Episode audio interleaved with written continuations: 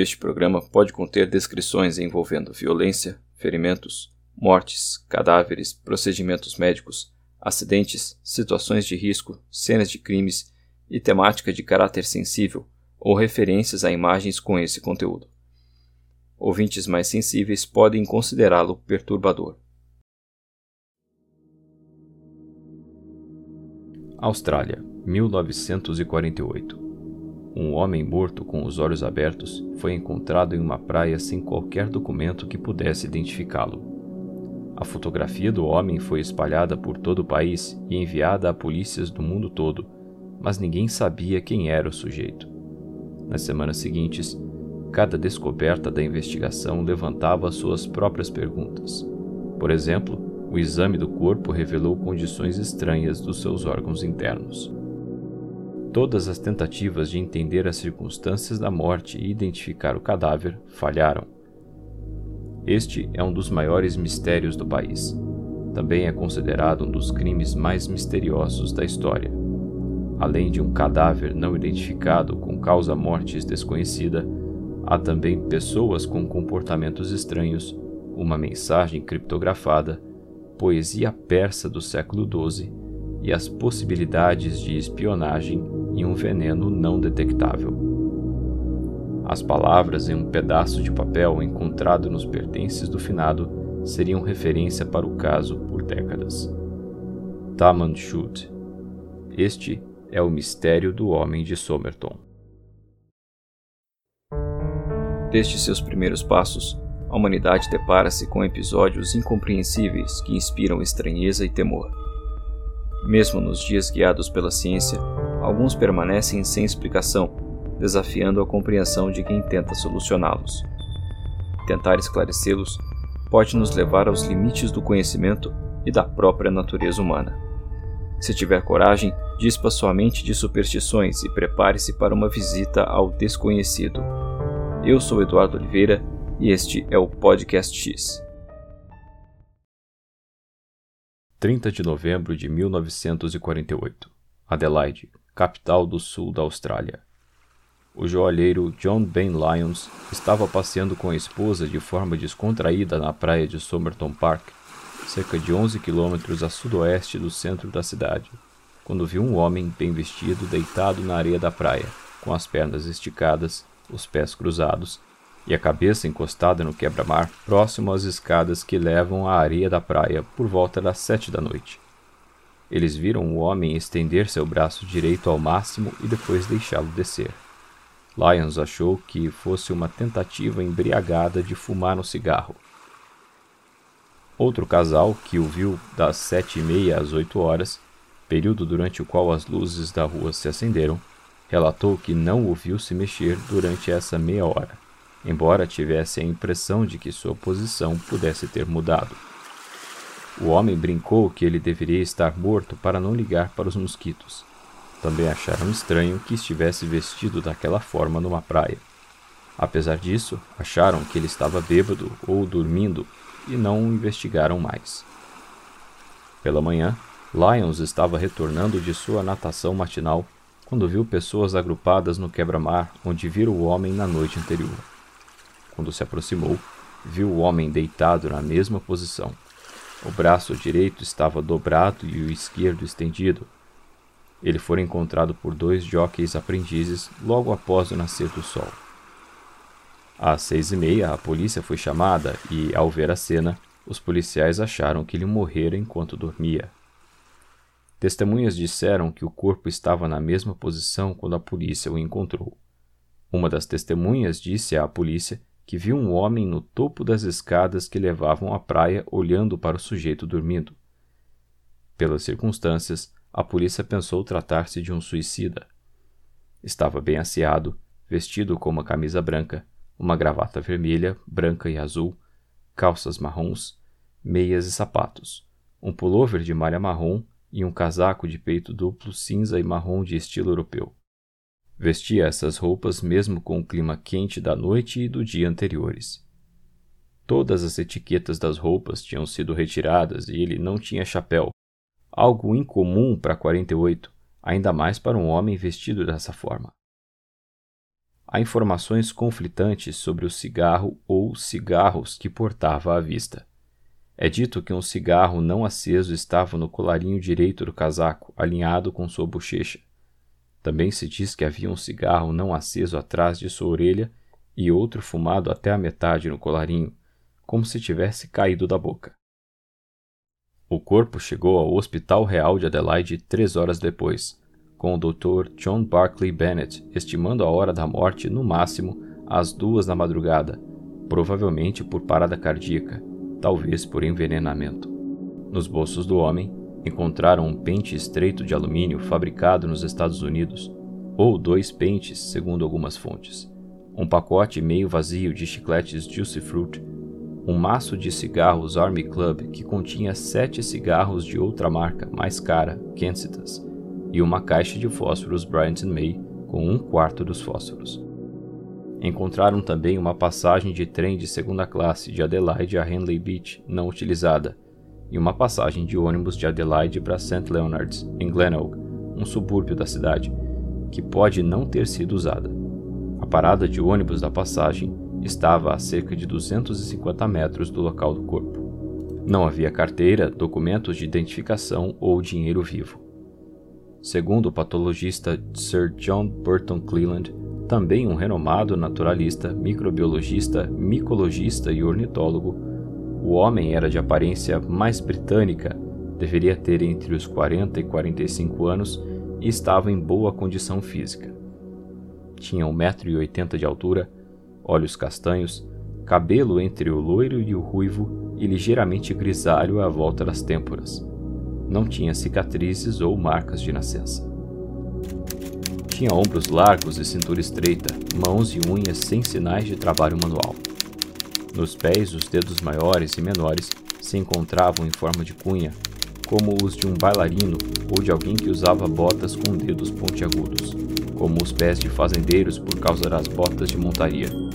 Os músculos pronunciados das panturrilhas eram consistentes com o uso regular de botas ou sapatos com saltos altos, como os de um homem que dança. Ele também mencionou manchas de sangue na nuca e na camisa. Quanto ao sangue na nuca, concluiu que estava ali por conta da laje mortuária. Também notou que o homem fumava bastante, levando em conta as manchas nos dedos. Esse traço, predominantemente genético, é desenvolvido também em maratonistas. Não houve identificação pela arcada dentária. Pela necrópsia, Dr. John Dwyer, o patologista, estimou a hora da morte por volta das duas horas da manhã de 1 de dezembro. O coração era de tamanho normal e normal em todos os sentidos. Pequenos vasos, geralmente não observados no cérebro, eram facilmente discerníveis com congestão.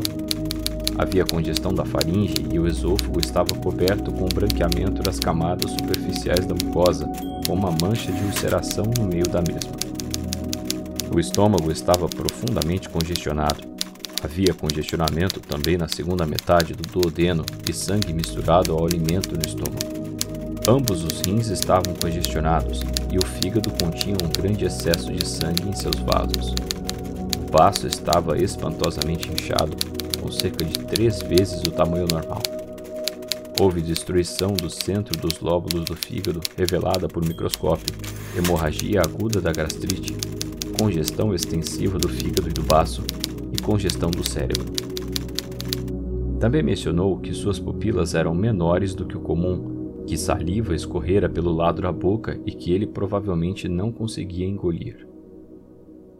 A necrópsia também encontrou pedaços de batata em seu estômago e determinou que a última refeição um pastel assado fora feita três ou quatro horas antes da morte. Não foi encontrada nenhuma substância estranha no corpo, mas o professor Cleland considerou que um veneno poderia ter sido ingerido antes da chegada do homem à praia. O patologista concluiu: Estou bastante convencido de que a morte não poderia ter sido natural. Suponho que o veneno possa ter sido um barbitúrico ou um hipnótico solúvel. Embora o envenenamento continuasse a ser a principal suspeita, não acreditavam que a comida fosse a fonte. Além disso, o legista não conseguiu chegar a uma conclusão quanto à identidade do homem, causa da morte, ou se o homem visto em Somerton Beach na noite de 30 de novembro era o mesmo, pois ninguém tinha visto seu rosto naquele momento. Os dois jornais diários de Adelaide, The Advertiser e The News, cobriram o caso. O The Advertiser, matutino, mencionou a morte em um pequeno artigo na página 3 de sua edição de 2 de dezembro, intitulado Corpo encontrado na praia. Um corpo que acredita-se ser de E.C. Johnson, de aproximadamente 45 anos, da rua Arthur em Paynham, foi encontrado na praia de Somerton, em frente ao lar de crianças aleijadas na manhã de ontem. A descoberta foi feita pelo Sr. J. Lyons na estrada White, em Somerton. Os detetives H. Strangway e o constable J. Moss estão investigando. No dia seguinte à veiculação de seu nome, E.C. Johnson se apresentou em uma delegacia. O The News, um tabloide vespertino, teve outra abordagem. Apresentou a história em sua primeira página com uma fotografia do cadáver com a manchete Homem morto encontrado deitado na praia de Somerton.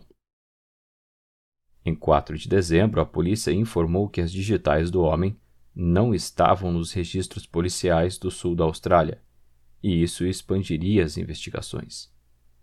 No dia seguinte, o The Advertiser reportou que a polícia estava procurando nos registros militares depois de um homem alegar ter bebido com uma pessoa parecida com o finado em um hotel em Glenelg em 13 de novembro. Nessa ocasião, o homem misterioso estaria portando um cartão de pensão militar com o nome Solomonson. Em 10 de dezembro, o corpo foi embalsamado. Foi a primeira vez que isso foi feito na história da polícia australiana. No dia seguinte, iniciou-se uma busca por pertences do falecido. Hotéis, lavanderias, escritórios de itens perdidos e estações ferroviárias num raio de vários quilômetros foram investigados. Em 14 de dezembro, funcionários da estação ferroviária de Adelaide descobriram uma mala marrom com a etiqueta removida, que tinha sido recebida no guarda-volumes da estação pouco depois das 11 da manhã de 30 de novembro. Na mala havia um roupão vermelho xadrez um par de chinelos de feltro vermelho de tamanho 7, no Brasil seria número 38, quatro pares de cuecas, pijamas, artigos de barbear, um par de calças marrom claras com areia nas barras, uma chave de fenda de eletricista, uma faca de cozinha trabalhada para ficar curta e afiada, um par de tesouras com pontas afiadas, um pequeno quadrado de zinco que se pensou ter sido usado como bainha protetora para a faca e as tesouras, e um pincel de estêncil, como aqueles usados em navios mercantes para marcar a carga. Na mala também estava a embalagem de uma linha de costura impregnada laranja da marca Barpur, uma linha de tipo incomum, indisponível na Austrália, do mesmo tipo usado para reparar um bolso das calças que o homem usava.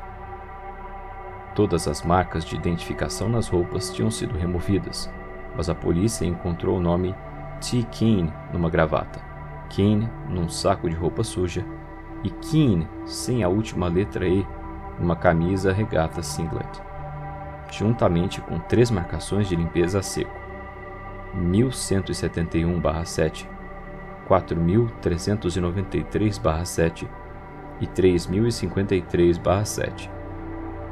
A polícia acreditava que quem quer que tivesse tirado as etiquetas das roupas ignorou esses três itens, ou os deixou propositalmente, sendo que Kane não seria o verdadeiro nome do homem morto e não levaria a sua identidade. Com o racionamento por causa da guerra ainda em vigor, aquela roupa era difícil de conseguir. Embora fosse uma prática muito comum usar etiquetas de identificação, era também comum, ao comprar roupa usada, remover a etiqueta do proprietário anterior. Algo incomum a ser notado aqui é que não foram encontradas meias sobressalentes, nem correspondência, embora a polícia encontrasse lápis e papel de carta não utilizados. No primeiro momento, as roupas foram rastreadas até um marinheiro local, Tom Keane.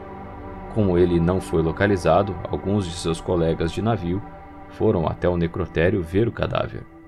Lá, negaram categoricamente que aquele era Keane ou que as roupas na mala pertenciam a ele. Uma busca por registros concluiu que nenhum T. Keane estava desaparecido em países de língua inglesa e uma circulação nacional das marcas de limpeza a seco não gerou resultado.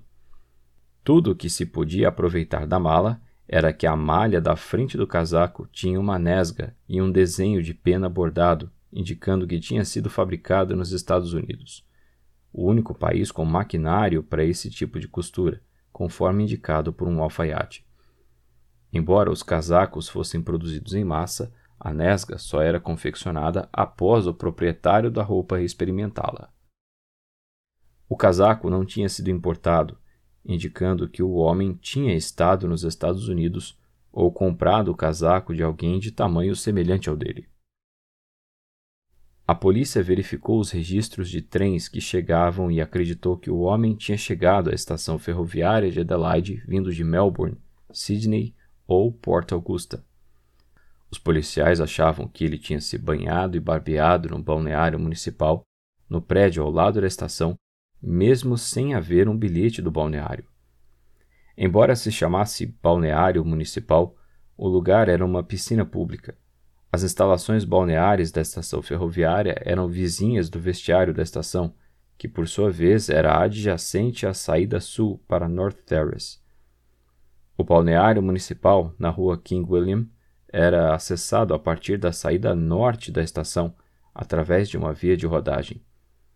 Saindo do balneário, o homem teria voltado à estação para comprar um bilhete para o trem das 10h50 da manhã para Henley Beach, que acabou perdendo ou desistindo de pegar.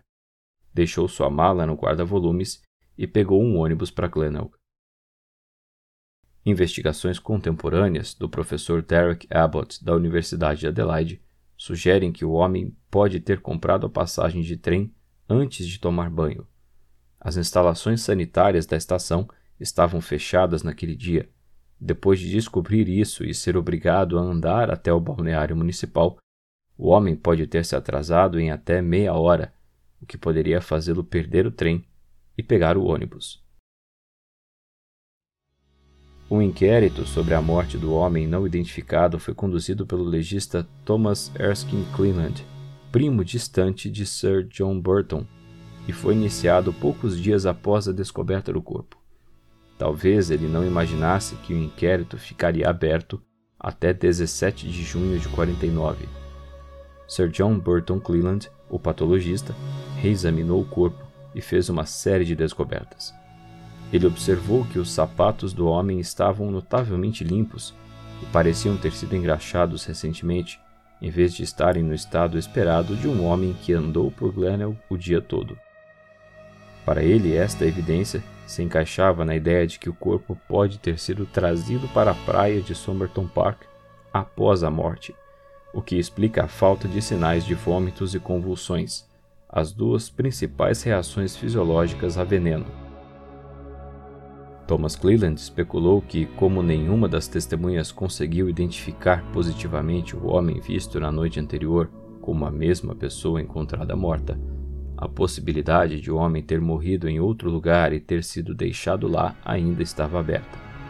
Ele enfatizou que se tratava de pura especulação, uma vez que todas as testemunhas acreditavam que era definitivamente a mesma pessoa, já que o corpo estava no mesmo lugar, deitado na mesma posição. Em seu testemunho, Sir Cedric Stanton Hicks, professor de fisiologia e farmacologia na Universidade de Adelaide, mencionou uma possibilidade prática. Um veneno tão raro e que se decompunha pouco tempo após a morte sem deixar traços. As únicas substâncias capazes disso eram tão perigosas e mortais que ele optou por não dizer em voz alta na corte, referiu-se a eles como números 1 e 2, extremamente tóxicos numa dose oral relativamente pequena e extremamente difícil, se não impossível, de identificar, mesmo que fossem as primeiras suspeitas. Ele deu ao legista um pedaço de papel com os nomes das drogas que foi inscrito como prova C18 no inquérito. Os nomes só foram divulgados ao público nos anos 80, porque, na época, pessoas comuns poderiam obtê-las com facilidade com o farmacêutico, sem a necessidade de justificar a compra. Os medicamentos eram digitalis e estrofantina, conhecida como ouabaína, ambos cardioglicosídeos do tipo cardenolídeo. Hicks suspeitava da estrofantina, derivada de sementes de plantas africanas e usadas por uma tribo da Somália para envenenar flechas. Ele observou que o único fato não definido em relação ao corpo era a evidência de vômitos. Declarou então que a ausência não era desconhecida, mas que podia fazer uma conclusão franca sem ela. O professor declarou que se a morte tivesse ocorrido sete horas depois de o homem ter sido visto se movendo pela última vez, isso implicaria uma dose maciça que ainda assim não seria detectada. Foi mencionado que o movimento visto pelas testemunhas às sete da noite poderia ter sido a última convulsão antes da morte. Foi sugerido posteriormente que o veneno pode ter sido administrado através dos cigarros. Ele tinha cigarros de outra marca no maço, o que por si só é um mistério. No início do inquérito, Thomas Cleveland declarou eu estaria preparado para descobrir que ele morreu por envenenamento, que o veneno era provavelmente um glicosídeo e que não foi administrado acidentalmente. Mas não posso dizer se foi administrado pelo próprio falecido ou por outra pessoa. Apesar dessas descobertas, ele não conseguiu determinar a causa da morte. Ele comentou que se o corpo tivesse sido transportado para o seu local de descanso final, todas as dificuldades desapareceriam. Após o inquérito, foi feito um molde de gesso da cabeça e dos ombros do homem. Em 11 de abril de 49, após 18 semanas de investigações que se estenderam ao FBI americano, à Scotland Yard britânica, à Nova Zelândia, à África do Sul e outros países, o The Advertiser publicou sobre a persistência do mistério. O corpo embalsamado, que foi visto por dezenas de pessoas, ainda é mantido no necrotério municipal. Continuar os testes tem se tornado difícil pela exaustão gradual dos suprimentos disponíveis. Testes mostraram que nenhum veneno comum ou drogas barbitúricas foram usadas. A matéria destacou que o homem aparentemente cuidara para ocultar sua identidade, removendo as etiquetas das roupas, e que poderia ter obtido um obscuro veneno orgânico que sabia que seria difícil de encontrar em seu corpo. Se esse for o caso, a causa da morte pode nunca ser conhecida. Se fora mesmo usado tal veneno, que nem especialistas em toxicologia poderiam identificar, o caso iria muito além de um homicídio comum. O fracasso na determinação da identidade e da causa da morte levou as autoridades do sul da Austrália a chamar o caso de mistério inigualável.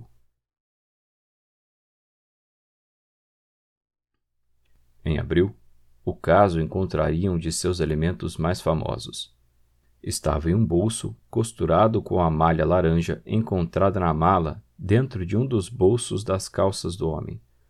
Aparentemente, esse bolso extra servia para acomodar um relógio, mas é comum que o chamem de bolso secreto.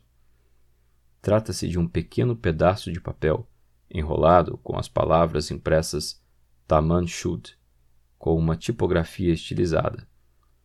O verso de papel estava em branco. Frank Kennedy, repórter policial do Advertiser, reconheceu as palavras e ligou para a polícia, sugerindo que obtivessem uma cópia de um livro que tornou-se popular no país durante a guerra, especialmente entre os soldados. A biblioteca pública foi acionada e traduziu o texto como uma frase que significa terminado, acabado, encontrada na última página do livro de poemas Rubaiyat, de Omar Khayyam. Rubaiyat é o plural da palavra farsi rubai e quer dizer quadras, quartetos. No rubai, o primeiro, o segundo e o quarto versos são rimados. O tema do Rubaiyat é que se deve viver a vida ao máximo e não ter arrependimentos quando ela termina, por meio de reflexões românticas sobre a vida e a mortalidade. O tema do poema levou a polícia a teorizar que o homem tinha cometido suicídio por envenenamento, embora não houvesse outras provas que sustentassem essa hipótese. Quyataldin Abul Fat Umar ibn Ibrahim al-Nishapur al-Hayyam, para nós Omar Khayyam, nasceu em Nishapur, na Pérsia, em 1048, onde viveu a maior parte da vida e faleceu em 1131. Khayyam, em Farsi, significa fabricante de tendas, e ele adotou esse nome em memória do pai, que fabricava tendas. Além de poeta, Khayyam era matemático e astrônomo. De seus trabalhos, destacam-se sua atuação como álgebra e geometria. Em 1074, quando era diretor do Observatório de Merv, reformou o calendário persa, dando a ele um erro de um dia a cada 5 mil anos. De volta à Austrália, Sir John Cleland especulou se o homem de Somerton não teria servido como marinheiro militar britânico ou americano e adquirido conhecimento linguístico suficiente para compreender as palavras no papel. Evidentemente, ficara no Oriente Médio tempo suficiente para adquirir afinidade com a língua. O significado das palavras também deram força à ideia de que o homem tinha dado um fim à própria vida por meio de um veneno. Não havia sinais de uma agulha hipodérmica, mas o patologista notou que tais sinais eram difíceis de encontrar. A polícia realizou uma busca em todo o país para encontrar uma cópia do livro que tinha um verso igualmente em branco. Por tratar-se de uma edição rara, não conseguiram encontrar uma versão em inglês que tivesse as palavras com aquela tipografia. Uma fotografia do pedaço de papel foi divulgada à imprensa. E foi assim que a cópia do Rubaiyat, do qual a página tinha sido rasgada, foi localizada. No dia 23, um homem foi à polícia com o livro. Nunca foi encontrado outro exemplar do livro naquela edição com aquela capa. Porém, ele era semelhante a uma edição com a primeira tradução do Rubaiyat, feita em 1859 pelo poeta inglês Edward Fitzgerald, publicada pela Whitcomb Tombs em Christchurch, na Nova Zelândia, mas em um formato mais quadrado. O livro estava com as palavras Taman Shud faltando na última página, que tinha um verso em branco. Testes microscópicos em julho de 49 indicaram que o pedaço de papel era da página rasgada do livro.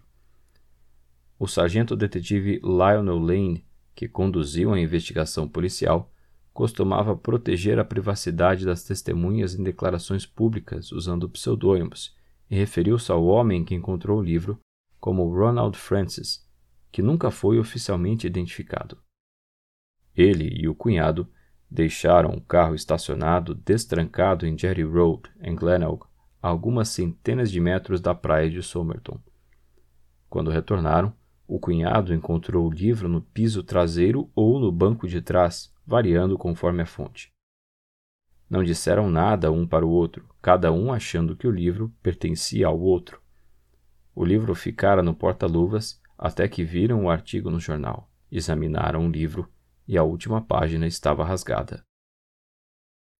Há alguma incerteza quanto ao momento em que o livro foi encontrado. Um artigo do The Advertiser menciona que isso aconteceu cerca de uma ou duas semanas antes do corpo ser encontrado na praia.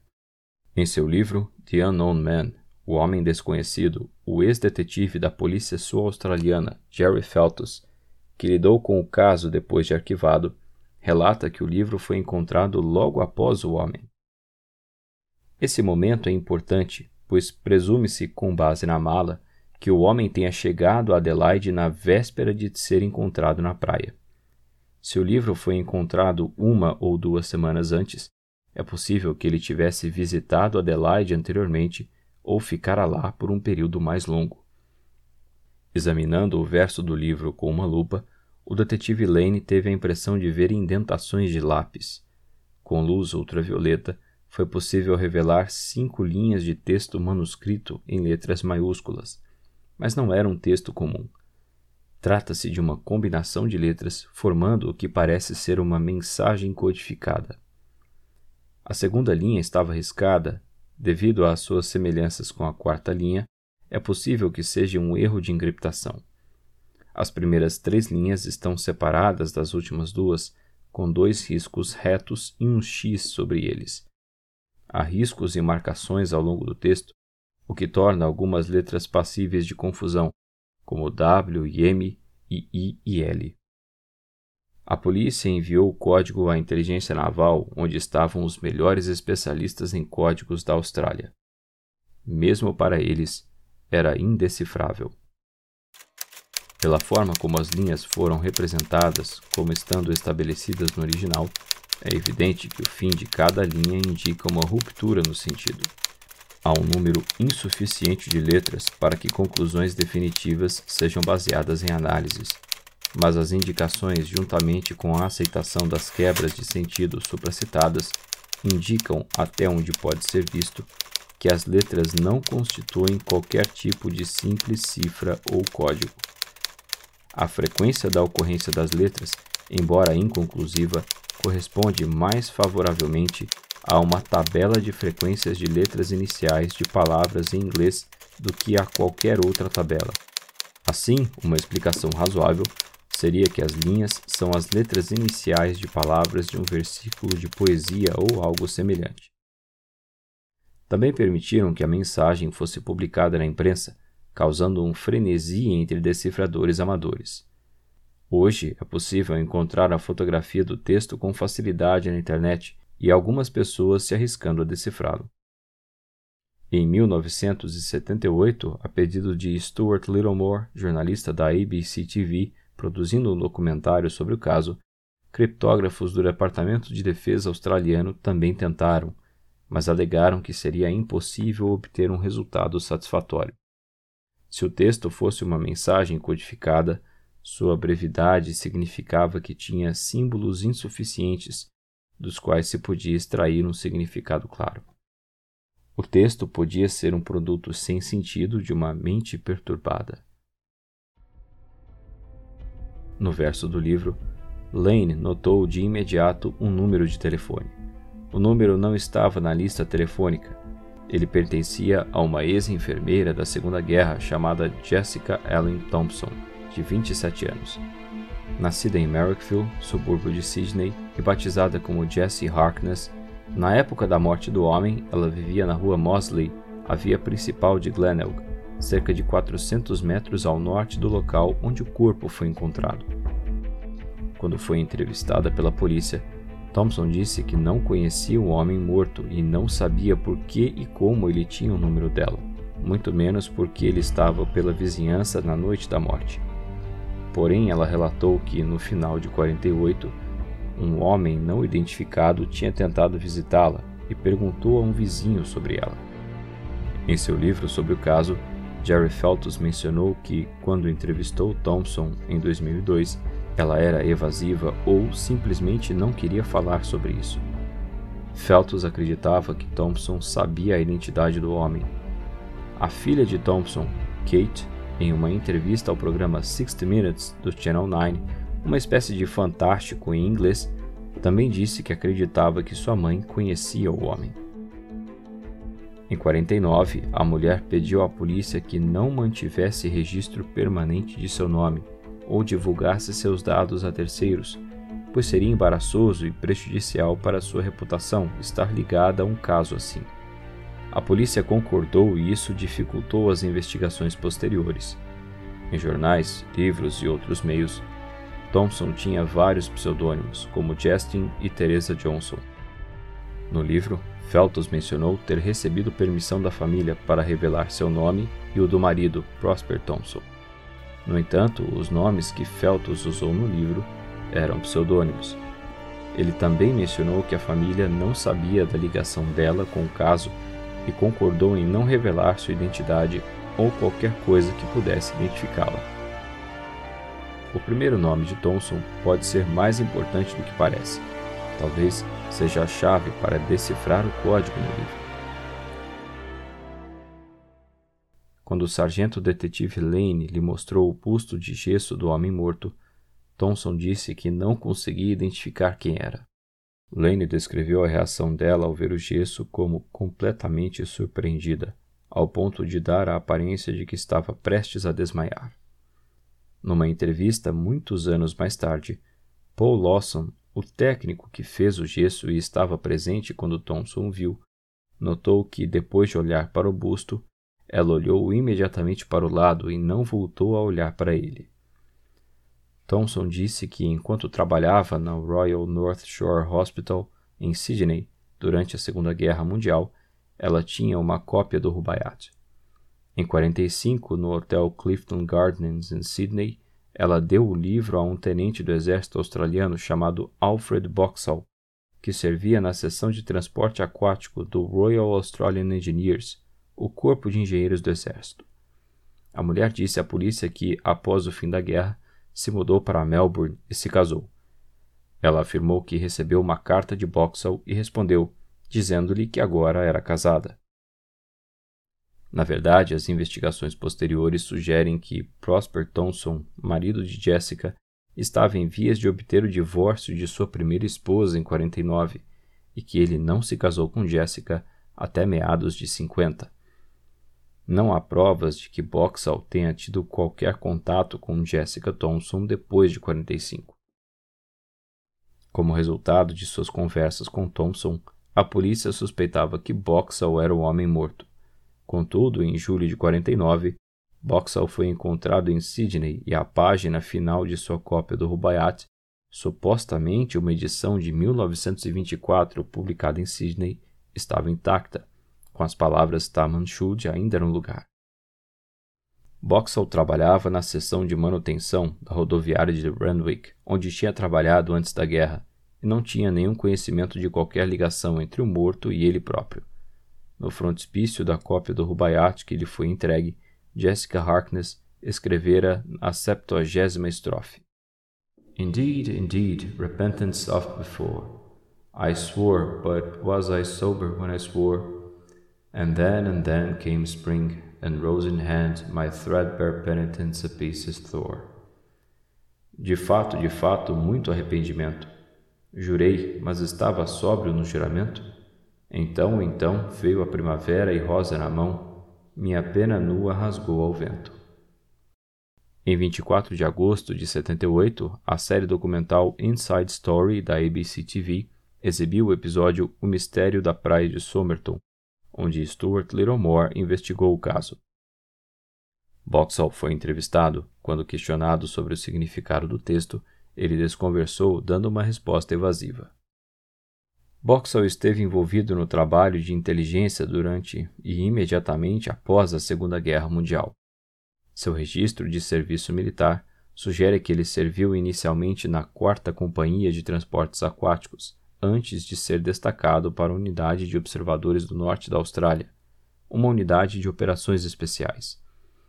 Durante seu tempo nessa unidade, Boxall subiu rapidamente de posto sendo promovido de cabo de lança a tenente em apenas três meses. Em dado momento do programa, Littlemore falou sobre a jovem enfermeira que havia lhe presenteado com o um livro. O nome da mulher foi citado como Justin, aparentemente obtido da assinatura que vinha após o texto, com J e E maiúsculos. Seria um apelido íntimo dela? O repórter perguntou Sr. Boxall, o senhor tinha trabalhado, não tinha, numa unidade de inteligência antes de conhecer essa jovem. Falou com ela sobre isso? Boxall disse que não. Quando perguntado se ela poderia ter descoberto, ele respondeu: Não, a menos que alguém lhe tenha dito. Mr. Boxall, you had been working, hadn't you, in an intelligence unit before you met this young woman? Did you talk to her about that at all? No. Was it not done to speak about those things? Well, it was not done to, to speak about any army affair. So she couldn't have known about your involvement with intelligence?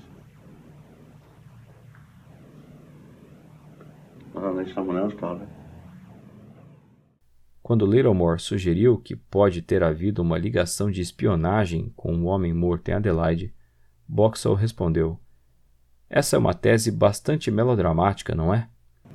Because you see what I'm getting at? There are there is a theory, isn't there, about this whole affair that the man on the beach was a spy of some kind. Mm. It's um, quite a melodramatic thesis, isn't it? O jornalista também entrevistou Paul Lawson, que fez o molde de gesso do corpo que se recusou a responder se alguém havia identificado positivamente o corpo. Did you get the feeling that any of them really did know him? I don't know. Well, that seems to suggest to you're a very cagey man, Mr. Wilson. It seems to suggest to me that maybe somebody did know him. I wouldn't know. Did any of them think they knew him?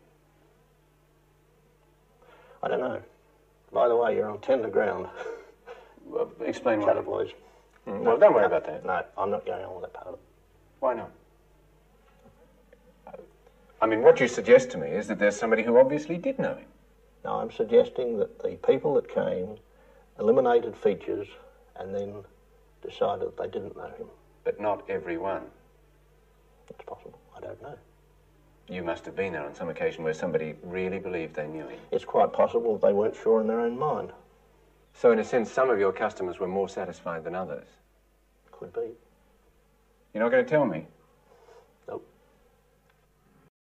Em 14 de junho de 1949, o corpo do homem foi enterrado no cemitério de West Terrace, em Adelaide, com a condução religiosa do Exército de Salvação. A South Australian Grandstand Bookmakers Association pagou pela cerimônia religiosa para que o desconhecido não fosse sepultado como um indigente. A sepultura foi feita em um terreno seco selado com concreto, caso fosse necessário exumar o corpo. A lápide, até hoje, possui uma inscrição simples. Aqui jaz o homem desconhecido que foi encontrado na praia de Somerton, 1 de dezembro de 1948. Anos após o enterro, flores começaram a aparecer na sepultura. A polícia interrogou uma mulher vista saindo do cemitério, mas ela afirmou não saber nada sobre o homem.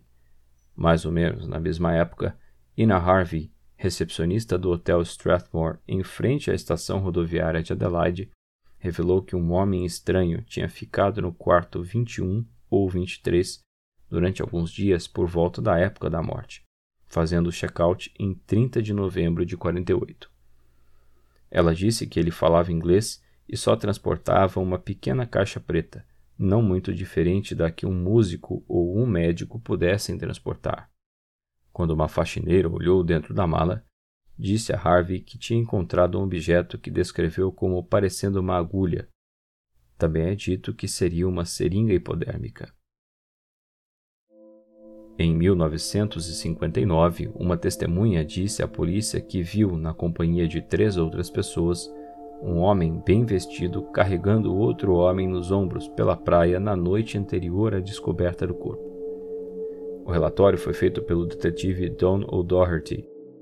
A informação foi negligenciada pela polícia e só foi relacionada ao homem de Somerton por Jerry Feltus.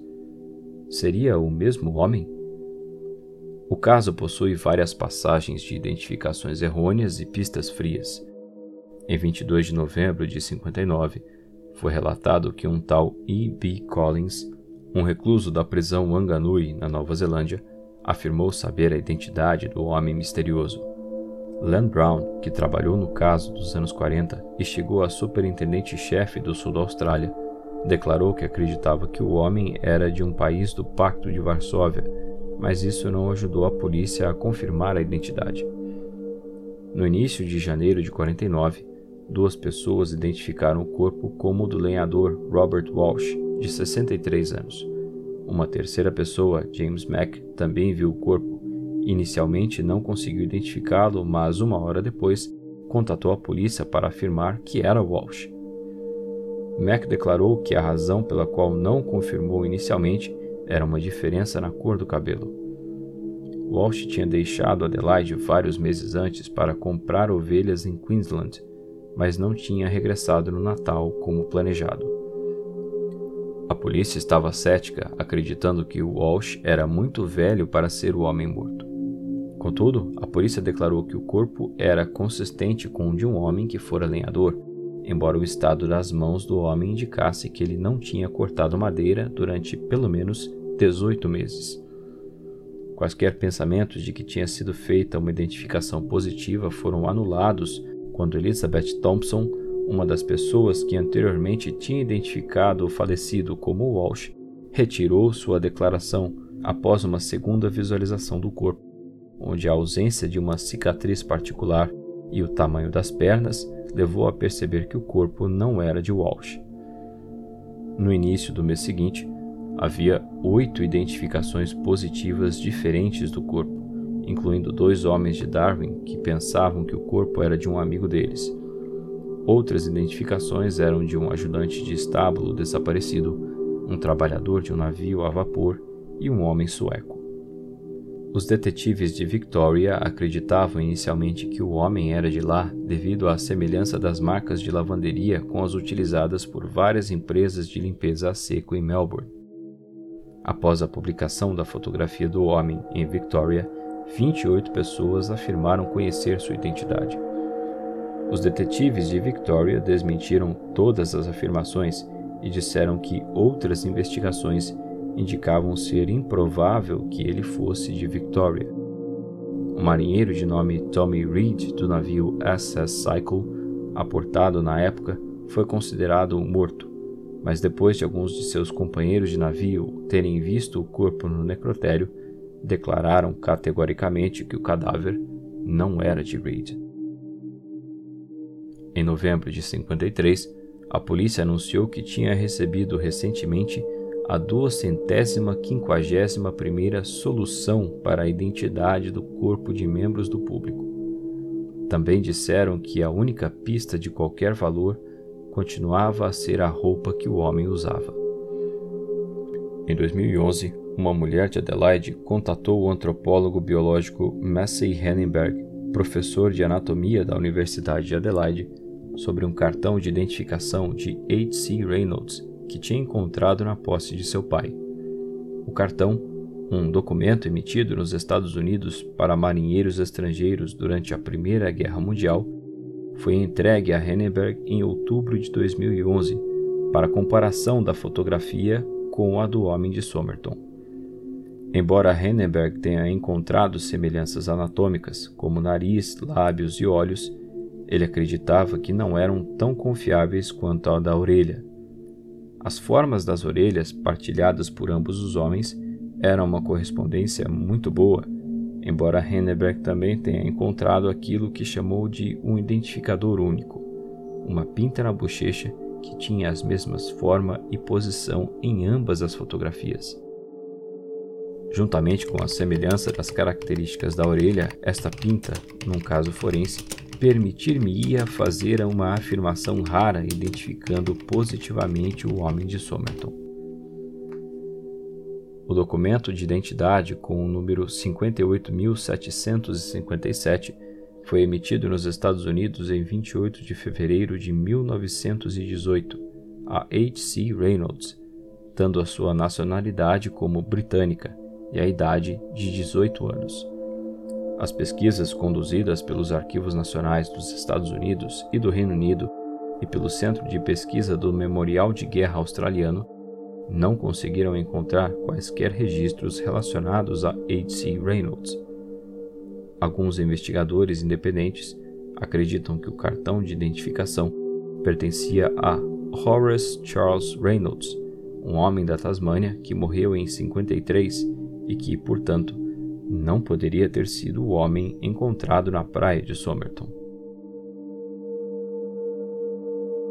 Considerando as peças do quebra-cabeças, falta muito para a figura estar completa. O homem de Somerton nasceu por volta de 1905, considerando o parecer do legista, mas não sabemos onde. Alfred Boxall nasceu em Londres em abril de 1905 Prosper Thompson nasceu em Queensland em 1912 e Jessica Harkness em Merrickville em 1921. Em 36, Prosper Thompson se mudou de Blacktown para Melbourne, se casou e passou a morar no subúrbio da cidade. Em agosto de 45, Jessica Harkness deu uma cópia do Rubaiyat com inscrições dela e a assinatura Justin a Alf Boxall em um hotel em Sydney, onde beberam juntos. Depois, ele seria enviado para servir no exterior. Por volta de outubro de 46, ocorreu a concepção de Robin, o primeiro filho de Jessica, considerando que a gestação teve um tempo normal. Ainda naquele ano, Jessica se mudou temporariamente para Mentone para viver com os pais. Dez anos antes, fora naquele bairro que Prosper Thompson e sua então nova esposa se estabeleceram. No início de 47, Jessica se mudou para o subúrbio de Adelaide e trocou o seu sobrenome, adotando o do futuro marido. Robin Thompson nasceu em julho daquele ano. 15 de janeiro de 48, Alf Boxall retornou a Sydney. Ele foi dispensado do exército três meses depois. Em julho, um litígio envolvendo a venda de um automóvel em novembro de 47 na corte local de Adelaide com Prosper Thompson como réu indica que ele estava na cidade a partir daquele ano. 30 de novembro, entre 8 e meia e 10 e 50 da manhã. Presume-se que um homem não identificado tenha chegado a Adelaide de trem. Comprou uma passagem para o trem das 10 para as 11 para Henley Beach, mas não a usou. Esta passagem foi a primeira de apenas três, vendidas entre 6 e 15 da manhã e 2 da tarde por aquele atendente específico para o trem para Henley Beach. Não há certeza sobre o que o homem fez até o horário da partida do trem. Não há registro confirmado de que as instalações sanitárias da estação estavam indisponíveis e não foi encontrado um bilhete do balneário municipal indicando que ele teria ido para lá. Entre 11 e 11h15 da manhã, uma mala marrom foi colocada no guarda-volumes da estação. Depois, o homem comprou uma passagem com sete dias de validade para um ônibus que havia saído às 11h15 do lado sul de North Terrace, em frente ao Hotel Strathmore, no lado oposto da estação ferroviária. Ele pode ter entrado no ônibus mais tarde em algum outro lugar, mas ele só teria 15 minutos para isso, considerando a hora em que deixou a mala no guarda-volumes a 60 metros do ponto de ônibus. Sua passagem foi a sexta de nove vendidas entre a estação e South Terrace. Depois de entrar no ônibus, não se sabe em qual ponto ele desceu, mas o ônibus chegou a Somerton Park às 11h44 e as investigações indicaram que ele deve ter descido perto do Hotel St. Leonard, em Glenelg. Esse ponto fica a menos de um quilômetro ao norte do endereço de Jessica Thompson. Das sete às oito da noite, Várias testemunhas ouviram. Entre as 10 e 11 horas ele deve ter comido pastel assado, sua última refeição. 1 de dezembro, duas da manhã, hora estimada da morte. A estimativa foi uma opinião rápida dada com base no rigor mortis dentro de uma ambulância em movimento. Como suspeitava-se de que for um suicídio, não tentaram estimar a hora com mais exatidão. Uma vez que venenos alteram a progressão do rigor mortis, essa estimativa não é muito confiável. O corpo foi encontrado às seis e meia da manhã. Em 10 de dezembro, com muitos desafios na investigação, o cadáver foi embalsamado. 14 de janeiro, funcionários da estação ferroviária de Adelaide encontraram a mala do homem de Somerton. A investigação prosseguiu por meses. Entre 6 e 14 de junho, o pedaço de papel rasgado com as palavras Tamanshud foi encontrado em um compartimento secreto costurado em um bolso nas calças do homem. Em 14 de junho, o homem foi sepultado. Entre os dias 17 e 21, ocorreu o inquérito do legista. Em 22 de julho, um homem entregou à polícia a cópia do Rubaiyat encontrado em seu carro em 30 de novembro, talvez até duas semanas antes. O livro continha marcas do que parece ser um texto codificado e um número de telefone que não estava na lista. Mais tarde, a polícia confirmaria que o papel encontrado na roupa do homem fora rasgado daquele livro. No dia 26, descobriu-se que o número de telefone pertencia a Jessica Thompson, quando ela viu o molde do gesso do homem feito por Paul Lawson, não o identificou, mas os relatos dos presentes mencionam que ela ficou emocionalmente abalada.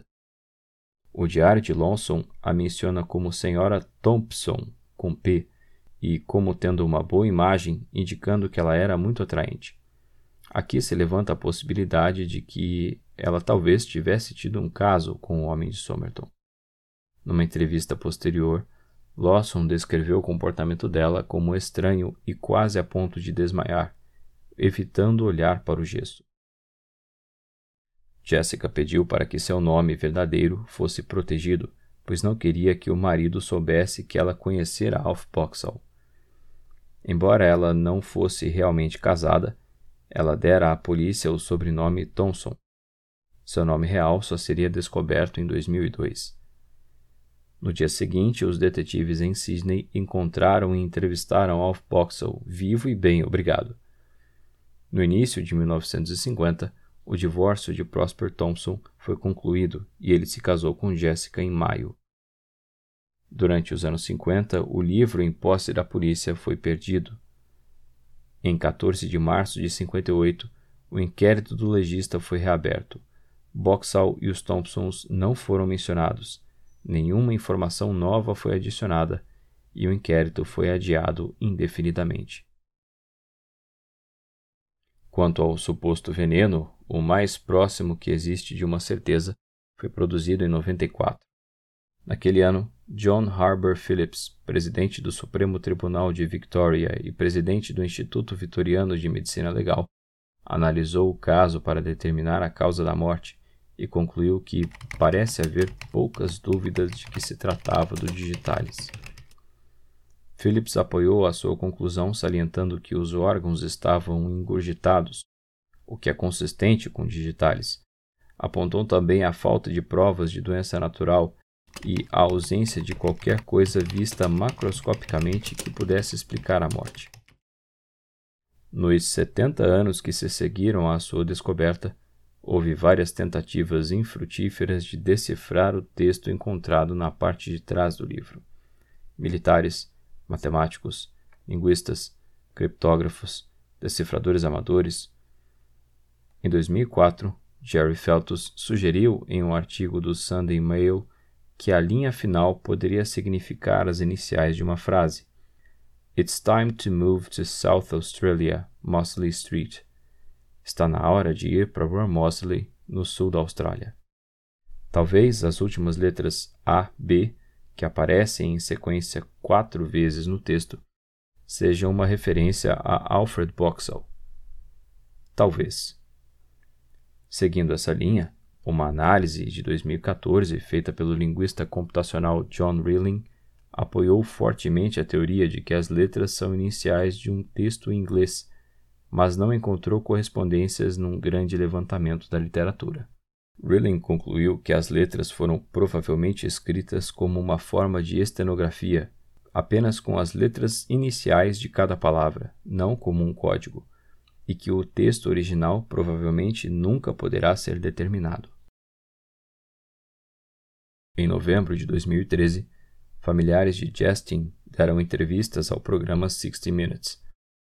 Kate Thompson filha de Jessica e Prosper, confirmou que sua mãe era a mulher entrevistada pela polícia e que tinha contado a ela que mentira para os policiais. Did she lie to the police? Yes, she did. She told the police that she didn't know who he was, and certainly I know nothing. And yet she told you that She, she, did. did. And she told me that it was a mystery that was only known to a level higher than the police force. She means what? That some spook somewhere would Yeah, know. yeah. But she said it wasn't at a state police level. Jessica conhecia a identidade do homem de Somerton e sua identidade era também conhecida a um nível superior ao da força policial. O pai de Thompson tinha morrido em 95 e a mãe em 2007. Ela sugeriu que a mãe e o homem de Somerton podem ter sido ambos espiões observando que Jessica Thompson ensinou inglês a migrantes, tinha interesse no comunismo e sabia falar russo, embora não revelasse à filha onde tinha aprendido aquele idioma ou por quê. She certainly um, said once she was teaching English um, to newly arrived migrants, and at the time there'd been a small group coming from Russia into Australia, and as she said to me, "Oh, surprised that I could still quite understand Russian." She So- dropped that bombshell. Yeah. So when did you learn Russian? Well, that's for me to know. A hipótese dos espiões, soviéticos ou ocidentais, são interessantes especialmente por conta do suposto código no livro. Pelo menos dois locais relativamente próximos de Adelaide eram de interesse para espiões. a mina de urânio de Radium Hill e o campo de testes de Woomera, uma das instalações militares mais secretas do mundo. A morte do homem também coincidiu com uma reorganização das agências de segurança australianas, que culminara no ano seguinte com a fundação da Organização Australiana de Inteligência e Segurança. Ocorreria uma repressão da espionagem soviética na Austrália, revelada por interceptações de comunicações soviéticas no âmbito do projeto Venona, uma iniciativa americana da Segunda Guerra para interceptar mensagens soviéticas. A viúva de Robin Thompson, Roma Egan, e sua filha Rachel Egan também apareceram no programa, sugerindo que o homem na praia era o pai de Robin e, portanto, o avô de Rachel.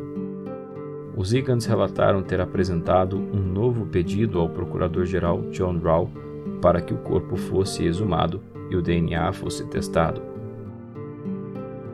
O professor de engenharia elétrica da Universidade de Adelaide, Derek Abbott, casado com Rachel desde 2010, também escreveu posteriormente a Rao em apoio aos Egans, dizendo que a exumação para testes de DNA seria consistente com a política do governo federal de identificação de soldados em sepulturas de guerra por conta de suas famílias. Kate Thompson se opôs à exumação por desrespeito ao seu irmão. Abbott tornou-se uma autoridade no caso. Ele descobriu as notas do professor Cleland numa biblioteca na universidade em 2011. Um dos pontos que ele levantou é sobre uma peça de roupa na mala encontrada na estação. Era uma camisa muito longa que poderia ser vestida por dentro das calças, como uma camisa normal, ou ser deixada para fora como um casaco de verão. Encontrei um monte de anúncios dessas roupas nos jornais dos Estados Unidos nos anos 40, mas poucos na Austrália, além de uma foto de um homem usando uma no Courier de Brisbane em 1949. A legenda dizia que o homem era um australiano retornando dos Estados Unidos com o casaco, mas não é o bastante para criar uma tendência na Austrália. Esse é um de vários detalhes que me leva a pensar que o homem pode ter sido um americano. Abbott já declarou não descartar que o homem tenha morrido subitamente de causas naturais, onde foi encontrado, possivelmente de asfixia postural, muito melhor compreendida hoje do que nos anos 40. Ela acontece quando o corpo é posicionado de forma a impedir a respiração.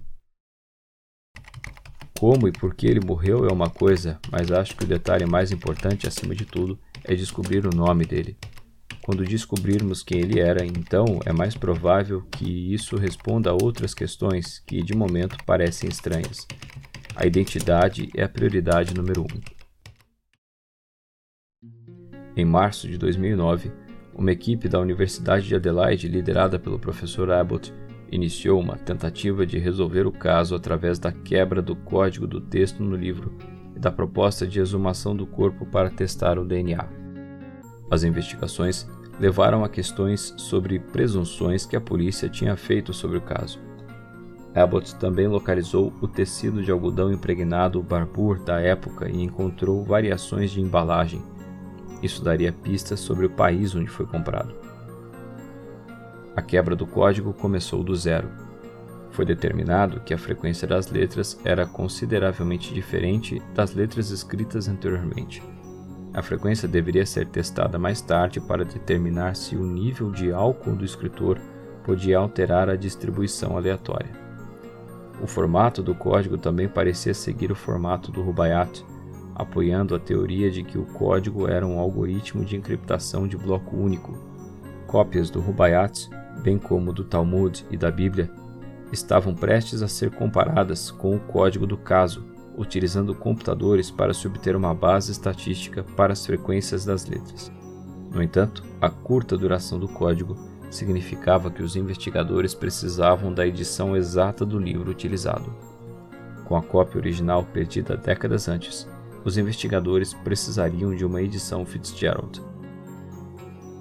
Uma investigação tinha mostrado que os relatórios da autópsia de 48 e 49 estão agora desaparecidos e a coleção de notas de Cleveland da biblioteca Barr Smith não contém nada sobre o caso.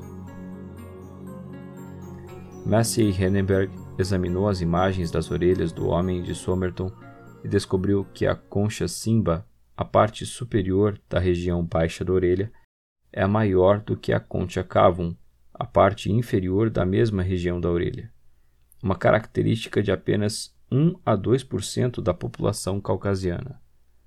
Em maio de 2009, Abbott consultou especialistas dentários e concluíram que o homem tinha hipodontia, uma condição genética rara que resulta na ausência de um ou mais dentes, de ambos os incisivos laterais, uma característica presente em apenas 2% da população geral.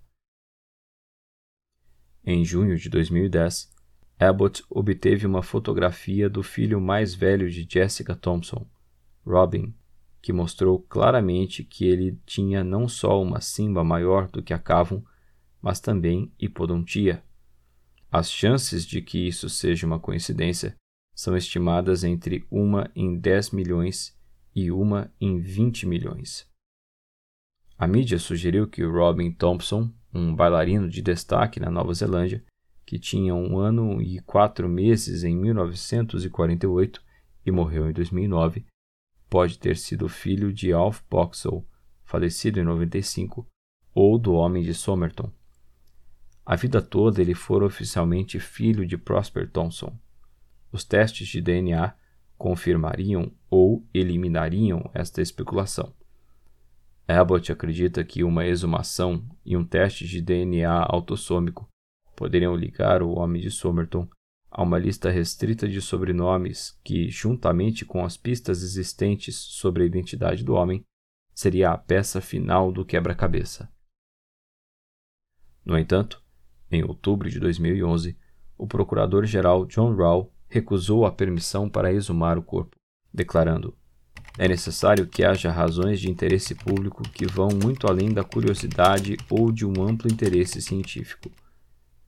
Feltos disse que ainda era contatado por pessoas na Europa que acreditavam que o homem era um parente desaparecido, mas que não acreditavam que uma exumação e a determinação de um grupo familiar forneceria respostas aos parentes, pois durante esse período tantos criminosos de guerra mudaram seus nomes e foram para países diferentes. Em julho de 2013, Abbott divulgou uma impressão artística que encomendou do homem de Somerton, acreditando que isso poderia finalmente levar a uma identificação. Em 2016, a renomada genealogista forense americana Colin Fitzpatrick apresentou em uma conferência evidências de que exames de DNA de uma presumida parente do homem de Somerton confirmou virtualmente que ele era da costa leste dos Estados Unidos. A pesquisa, que envolveu bases de dados genealógicos genéticos de todo o mundo, revelou ligações a um grande grupo de parentes no estado americano da Virgínia. Abbott anunciou que três fios de cabelo excelentes na fase de desenvolvimento correta para extração de DNA, tinham sido encontrados no molde de gesso do cadáver e tinham sido enviados para análise no Centro Australiano de DNA Antigo da Universidade de Adelaide. Em fevereiro de 2018, a equipe da universidade obteve uma análise de alta definição do DNA mitocondrial a partir da amostra de cabelo. Descobriram que ele e sua mãe pertenciam a um amplo grupo de apenas 1% dos europeus. Em outubro de 2019, a procuradora-geral Vicky Chapman, que estudou o caso na faculdade, concedeu aprovação para que o corpo fosse exumado para extração de DNA. As partes interessadas na análise concordaram em cobrir os custos. O DNA de uma possível neta seria comparado com o do homem desconhecido para ver se é compatível. John Rao que antecedeu Chapman no cargo, indeferiu dois pedidos de Derek Abbott. Em 23 de abril de 2021, o The Advertiser publicou em seu site que o corpo seria exumado em breve. Segundo a matéria, a Divisão de Investigação de Crimes pediu a exumação no mês anterior. A petição havia sido deferida recentemente. A data dependeria das prioridades operacionais da divisão e da disponibilidade de especialistas forenses. O detetive superintendente Bray, responsável pela divisão, foi citado mencionando que este seria o próximo passo na longa investigação e que esperava que fornecesse as respostas que tantas pessoas buscam. O pedido por uma exumação só teria sido feito neste momento porque os avanços recentes no estudo forense de DNA aumentaram as chances de se obter um perfil. Ainda assim, não deve ser tão fácil. O formaldeído usado para embalsamar o homem degrada o DNA.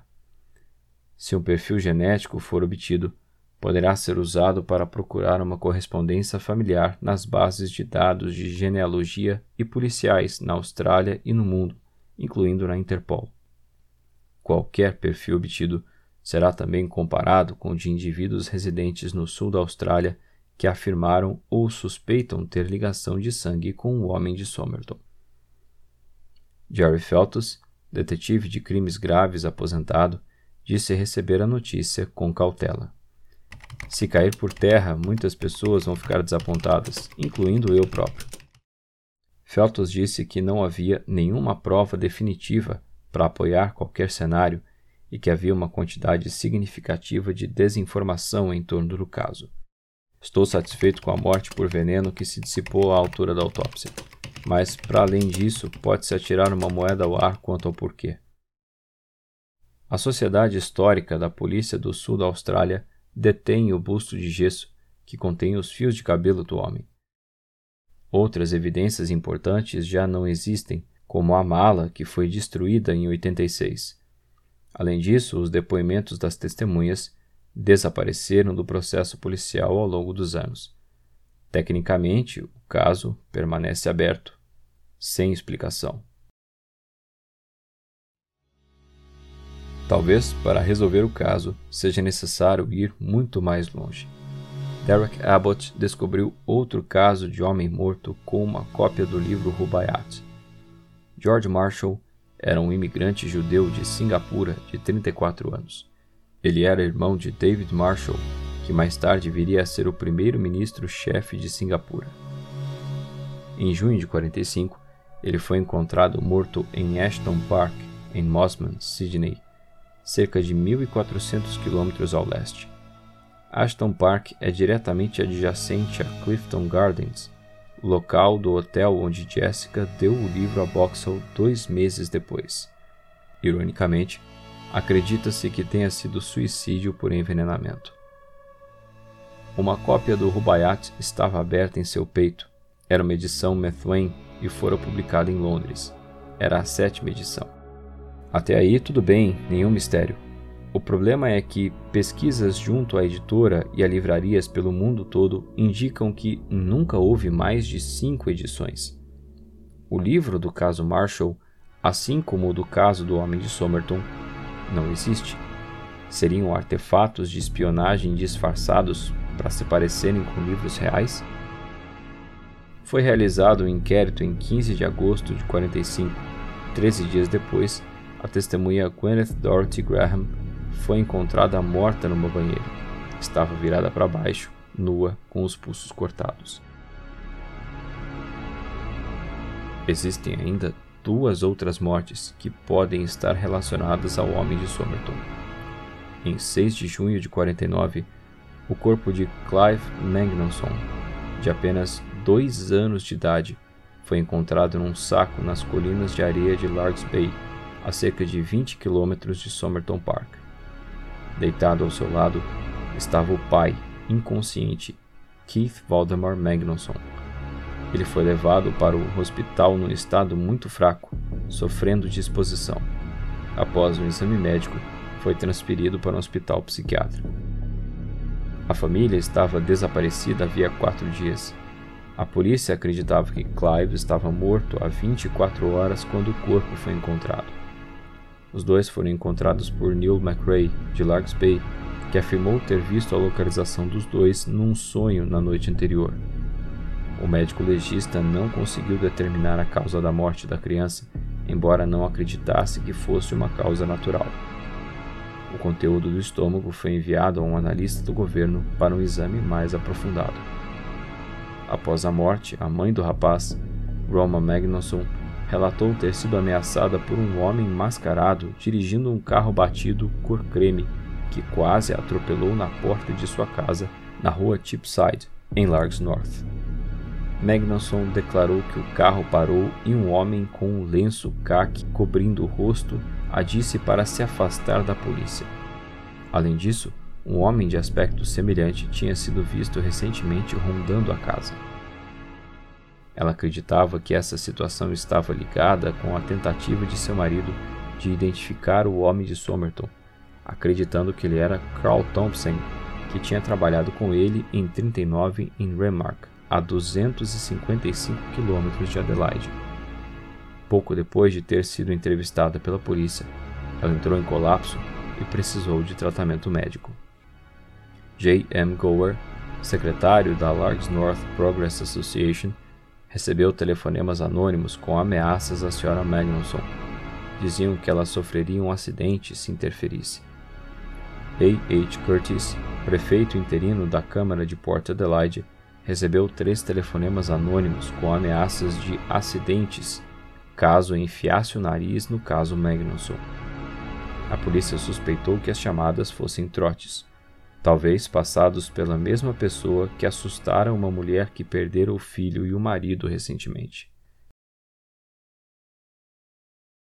Um suicídio à primeira vista revelou-se a ponta do iceberg de uma intrincada rede envolvendo espionagem, um caso amoroso e talvez um assassinato, numa época em que a corrida armamentista nuclear dava forma à Guerra Fria. Mais de 70 anos depois, o iceberg derreteu quase por completo, restando pouquíssimas alternativas para quem quer entender o caso. Em 2013, na reportagem do 60 Minutes, Kate Thompson disse que acreditava que a mãe era uma espiã soviética. You pretty much do accept that uh, she was a spy. I think so, yes. She had a dark side, and a very strong dark side. Além disso, Kate também disse temer que a mãe tivesse participação na morte do homem. There's always that fear that I've thought maybe she was responsible for his death. I don't. Do I want to know that? That's a hard thing for you to carry with you, that you There's a little bit. Might have. yeah, bumped somebody off. yeah. Para ela, não havia sentido em buscar a identidade do homem, em respeito ao irmão falecido Robin, possível filho do homem de Somerton. O caso deveria ser deixado de lado, evitando a exposição pública. Do outro lado da família, Roma e Rachel, viúva e filha de Robin, querem as respostas. Admiro a posição dela. Se você acha que seu irmão é irmão completo, então há uma ligação emocional a isso. Então eu admiro isso. Mas no fim, ela não é parente do homem de Somerton, disse Roma. Well, I can appreciate where she's coming from because if you you think that your brother is your full brother, then there's an emotional attachment to that. So I can appreciate that. But then in the end, she's not related to the Somerton man. Quando perguntada se sentia que esse seria um assunto seu e não de outras pessoas, Rachel concordou. O homem de Somerton pode ser meu avô, então para mim é muito importante. Pretty much. That because the unidentified man, Sumter man, is potentially my grandfather. So that to me is is um, very important. Quem era o homem morto na praia de Somerton? Como foi parar ali? Qual sua ligação com as outras pessoas do caso? Enquanto o mundo assiste, uma família dividida busca por respostas. Gostou desse episódio? Então, por favor, pare o que você está fazendo. Eu não sei se você está lavando louça, passando roupa, se você está na academia, não sei. Mas pare o que você está fazendo e marque o podcast X no agregador para você não perder os próximos episódios. Eu também não sei se você está ouvindo pelo Spotify, pelo Google Podcasts, pelo Anchor, não sei. Mas marque a gente aí para não perder os próximos. Aliás, aproveita que você já parou o que você estava fazendo e envie esse podcast para uma pessoa que gosta desses assuntos. Todos nós temos um conhecido, meio estranho, que gosta de mistérios e casos do insólito. Se você não conhece uma pessoa assim, prazer, Eduardo. Na verdade, se você não conhece uma pessoa assim, mas está ouvindo até aqui, eu acho que essa pessoa estranha é você. E se alguém te indicou esse podcast, não sou só eu. Eu sempre deixo alguns recados aqui no final e é importante dizer que houve algumas mudanças desde os primeiros episódios. Por exemplo, o canal do YouTube não é mais atualizado e é possível que eu já tenha tirado do ar quando você estiver ouvindo. Além disso, eu montei uma playlist no Spotify com algumas músicas que tocaram nos episódios. Procure por Playlist X. Existem outras ideias que eu quero implementar aos poucos e eu vou avisando nos próximos episódios. O nosso link com redes sociais e principais agregadores também mudou. Agora é bit.ly bit.ly barra podcastxoficial e ele está aí na descrição do episódio. Para entrar em contato e acompanhar as atividades, você pode usar o Instagram, essa rede social maravilhosa, cheia de gente feliz e bem-sucedida, seguindo pelo arroba podcastxbr. Já no Reddit, caso você não tenha vida social, você encontra a nossa comunidade procurando por Podcast X, tudo junto. O nosso e-mail é contato.podcastx@gmail.com. Eu estou sempre aberto a comentários, críticas, sugestões. Conta para mim o que você achou desse episódio, qual tema você quer ouvir aqui. Me fala se eu viajei muito nesse episódio ou se eu viajei pouco, sei lá. Se quiser acompanhar outros conteúdos que eu produzo, eu tenho um blog de astronomia e também escrevo sobre mistérios por lá. Ele está no ar desde 2006 e alguns dos temas que eu apresento aqui estão em posts nesse blog. O endereço é blogdoastronomo.wordpress.com. Se quiser me ajudar a produzir conteúdo, por favor, contribua no Brave, que é um navegador que consome menos bateria e memória do que o Chrome e ainda protege os seus dados. Eu não vou ficar explicando aqui, mas eu coloquei em detalhes lá no nosso link, que de novo está aí na descrição do episódio. bit.ly barra podcastxoficial. Se quiser contribuir de outra forma, claro, entre em contato e a gente conversa. Mas eu já falei demais. Eu sou Edu Oliveira, este é o Podcast X e a gente se encontra em outro episódio com outro mistério.